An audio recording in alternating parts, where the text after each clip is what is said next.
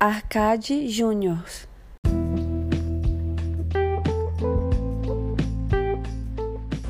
Cara, quase fui atropelado agora, mano. Tava aqui na rua, de um, de um lado da rua, fui atravessar pro outro. E quase chegando do outro lado da rua, eu vi que tinha um cara limpando uma mesa é, com, com mangueira, né?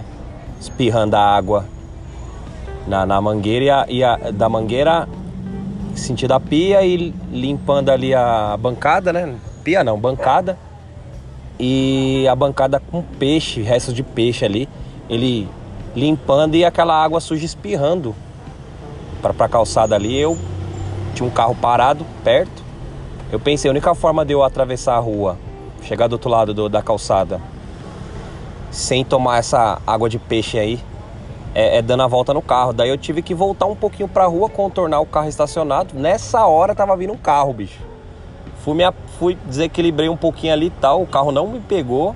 Mas na hora que eu fui desequilibrando ali, eu apoiei no próprio carro, em movimento ali, quase parando. Aí conversei com o cara, oh, foi mal aí, pô.